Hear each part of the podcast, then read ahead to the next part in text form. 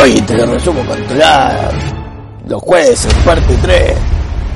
Todo marchaba relativamente bien después de la muerte de Guión hasta que empezó a marchar relativamente mal porque los israelitas retornaron a sus costumbres y tentaciones idólatras. Y sí, se veía venir. Pero como ya habían aprendido que podía surgir un juez que les rompiese sus altares de adoración, esta vez las ingenieros para tener un nuevo dios llamado la mosca. Me gusta, me gusta. Un ídolo diminuto, como la mosca, y que podía ser transportado y adorado a donde y cuando uno quisiese. Me sigue gustando. Y además, no te había contado, Guidón se había casado aparte con una esposa de la ciudad de Shechem, quien dio a luz a un hijo llamado Abimelech, que a diferencia de sus otros 70 medio hermanos, era un alto malvado y ansioso por convertirse, a diferencia de su padre que rechazó el honor, en el nuevo y primer rey de Israel. Esto se va a poner feo. Su pueblo Shechem lo apoyaba, pero el único obstáculo para cumplir su ambicioso propósito eran sus 70 justos hermanos, quienes jamás se lo permitirían. Pero Abimelech llevaba en su nombre y en su sangre una alta dosis de conspiración y traición y mandó tal a todos sus hermanos. ¡Maldito monstruo! Con la complicidad de su pueblo, quienes bancaron indirectamente el asesinato con sus recursos. ¡Malditos sean todos!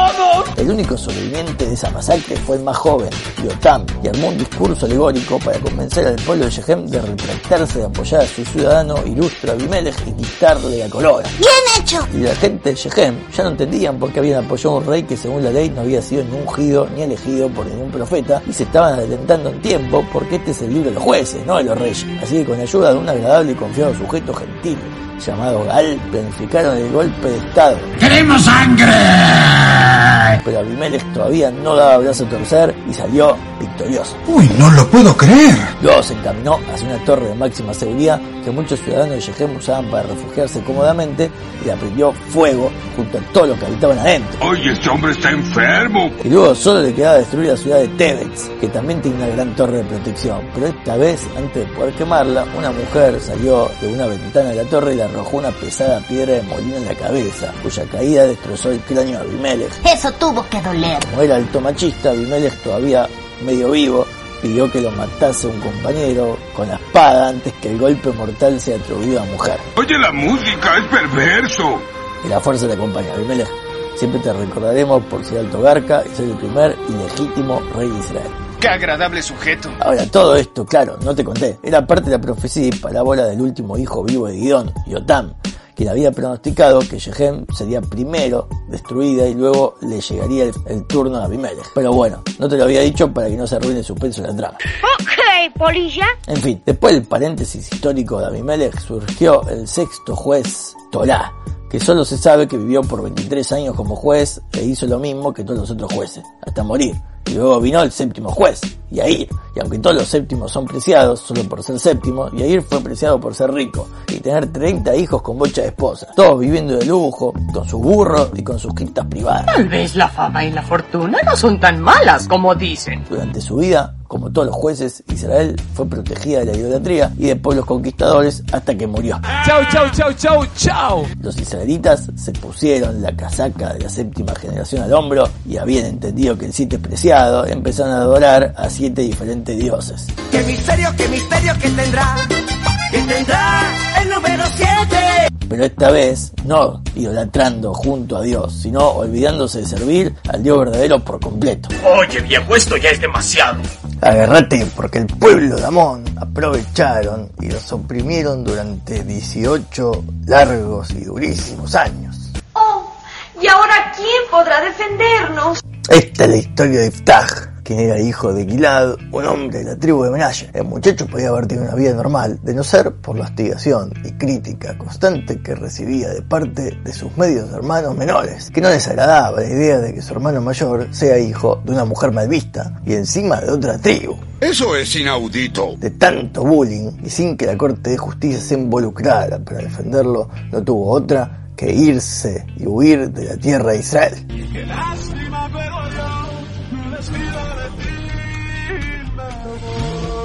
Que aunque era peligroso vivir como prófugo rodeado de enemigos, Iftah armó y lideró una poderosa brigada de valientes prófugos como él, que aunque no eran estudiosos de la Torah, al menos eran piadosos y valientes, lo justo, necesario para ganar todas las batallas que se proponían, ganarse la fama de héroe y también ganarse una buena guita en los despojos. ¡Mucha riqueza!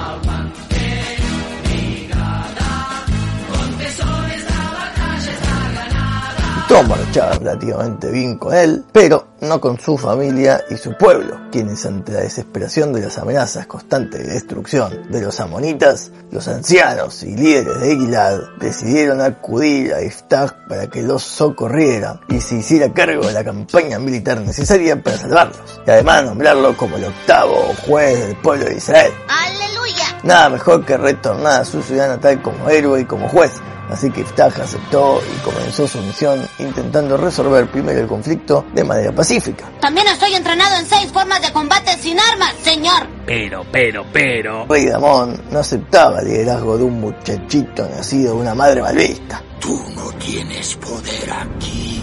Bah, cómo la tienen con hacerle bullying al Tag. Pero esta vez él no iba a huir y contra todo pronóstico agarró con su brigada Y ahora les demostraré quién soy yo. Para encarar una guerra de lo más ultraviolenta. Con un desenlace feliz para los israelitas. ¡Ganamos!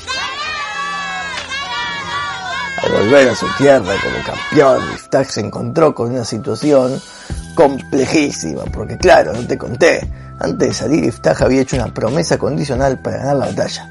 Y dijo, si Dios me ayuda a ganar la batalla, ofrendaré en agradecimiento lo primero que se me cruce en casa al regresar. ¡Estúpido como un zorro! Tenés que tener mala leche, che, porque lo primero que se encontró no fue un corderito, ternerito que hubiese sido adecuado para sacrificar, sino a su mismísima y más virgencita hija única, ¡Que Dios se apiade de nosotros! con una vida por delante que jamás iba a poder disfrutar, la hija aceptó su destino, pero pidió un changüí de dos meses para poder ir a la montaña con sus amigas a despedirse de la vida y llorar su eterna condición de virgen. Como el vino era tierno, llorona.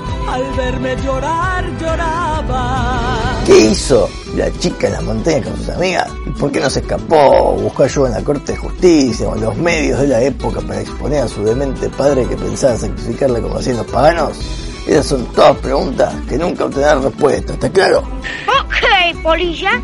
Al cabo de dos meses, y a pesar de que su promesa era ya nula de entrada porque carecía de sentido, al ser riesgosa y dar lugar a que ofrendase cualquier cosa, incluso lo que no era apto para ofrendar, y aunque la Corte de Justicia podía haber intervenido, y aunque también el famoso Pinjas podía haber intercedido, por muchos motivos lamentables, nadie realmente creyó que Stark llevaría a cabo el drástico cumplimiento literal de sus palabras, y el resultado fue literalmente trágico para todos, porque Stark desmembró y sacrificó a su hija como ofrenda a Dios. ¡A la pelota! Lo que nos enseña que mejor no hacer promesas y anteponer la palabra Blineder cuando respondemos cosas que no sabemos si podremos cumplir o no. ¡Ay, qué gran verdad! También Pinjas perdió su capacidad de Ruach HaKodesh y su condición angelical que lo mantuvo vivo hasta ahora por bocha de años. ¡Qué desgracia! Y los ancianos de la Corte de Justicia, por ignorar nuevamente un hecho injusto, les cayó otra desgracia. Porque los de la tribu de Efraín se reunieron a patotear a Iftag y hacerle bullying por no haberles invitado a la batalla contra Amón. Pero Iftag no iba a dejar que lo basureen más en su vida y se encargó de matar a 42.000 de ellos a sangre fría. No, esto ya es demasiado. Y el desenlace de Iftag fue peor de todo, porque después de seis años como juez, su cuerpo fue mutilado por la lepra. Cada parte de su cuerpo que se desprendía fue enterrada en una ciudad diferente según era encontrada. Eso es asqueroso. Va. Adiós, Iftag. Siempre te recordaremos por enseñarnos a decir Blineder de ahora en más. Después de Iftag lideró el noveno juez Ibzan, quienes algunos dicen que fue Boaz, el futuro marido de Ruth, pero en general nadie sabe nada de él, solo que vivió en Bethlehem, donde tuvo 30 hijos y 30 hijas y sirvió por 7 años hasta su muerte. Y después vino el décimo juez, Elon Musk, lideró por 10 años y murió. Y luego vino el onceavo juez, Abdón, quien fue bendecido con 40 hijos, 30 nietos y una amplia riqueza, quienes le servían de mensajeros para distribuir al pueblo a lo largo y ancho de la tierra, cosa que él lo ayudó mucho a cumplir mejor su trabajo como líder durante sus 8 años hasta que murió. Y ahora, que no tenía ningún juez que lo salve, los Pelistín aprovecharon para ser los opresores protagonistas en la tierra de Israel. ¿Y ahora quién podrá ayudarnos? La historia continuará en el próximo resumen. Así es. Espero que os haya iluminado. Hasta la próxima se despide He-Man deseándoles buena suerte y buena salud. Chau, chau, chau, chau. Chau.